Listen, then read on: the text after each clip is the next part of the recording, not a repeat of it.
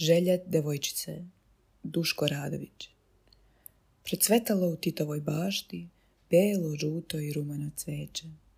Zapevala senica na grani kraj Titova krova i prozora. Voljela bih da sam i ja ptica, da sam ptica ili ljubičica.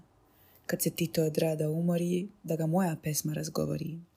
Da ga moja topla ljubav sretne kad pogleda na bokore cvetne. El deseo de la niña Duško Radović Florecieron en el jardín de Tito flores rojas, blancas y amarillas. Un pájaro empezó a cantar en la rama frente a su ventana. Me gustaría ser un pájaro, un pajarito o una violeta. Cuando Tito se canse del trabajo, que le dé palabras mi canto.